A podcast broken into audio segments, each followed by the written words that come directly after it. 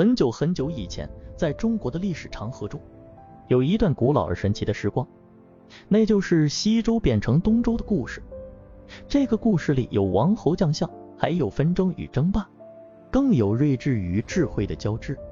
故事的开始是在很久以前的一个炎炎夏日，西周的大王，一位勇敢而聪明的英雄，名叫周武王。他痛恨商朝的暴虐统治。决心要推翻商王的统治，为天下百姓建立一个更加公平和谐的社会。周武王带领着一支英勇的军队，与商王展开了一场惊天地泣鬼神的大战。经过数年的激战，终于再一次大雨过后，周武王夺取了胜利，商朝灭亡，而他自己则建立了西周王朝。西周的王朝刚刚成立，周武王的弟弟周公旦出现在了舞台上。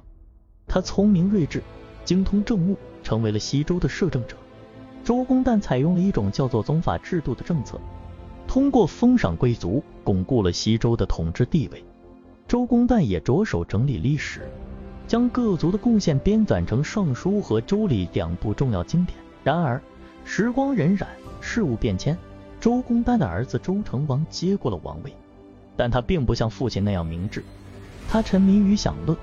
荒废国事，导致周王室的统治开始动摇。在这个关键时刻，中国历史上出现了一位伟大的思想家，他就是孔子。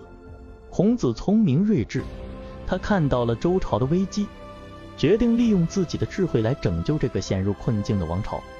孔子游历列国，传播自己的思想和儒家学说，鼓励各国君主奉行仁义之道，以及实现社会的和谐与进步。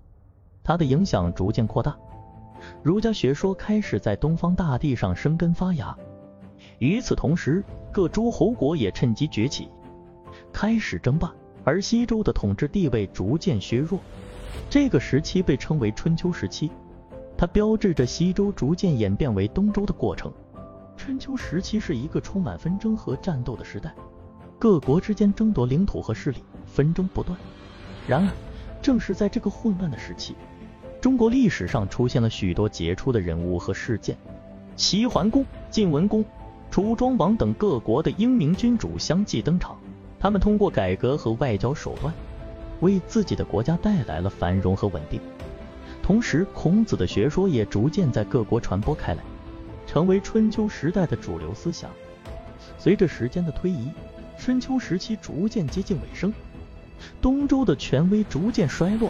而各国的实力逐渐壮大。公元前四百七十六年，战国时期正式开始，东周的分封制度彻底瓦解，取而代之的是七雄争霸的时代。这样，西周变成了东周，而春秋时期则成为了这个变迁的临界点。这段历史故事中有勇士与智者，有争斗与辉煌，更有思想和文化的传承。正是这段跌宕起伏的历史旅程。为中国历史奠定了重要的基石，也成为了我们珍贵的文化遗产。欢迎订阅、关注，您的支持是我们的不懈动力。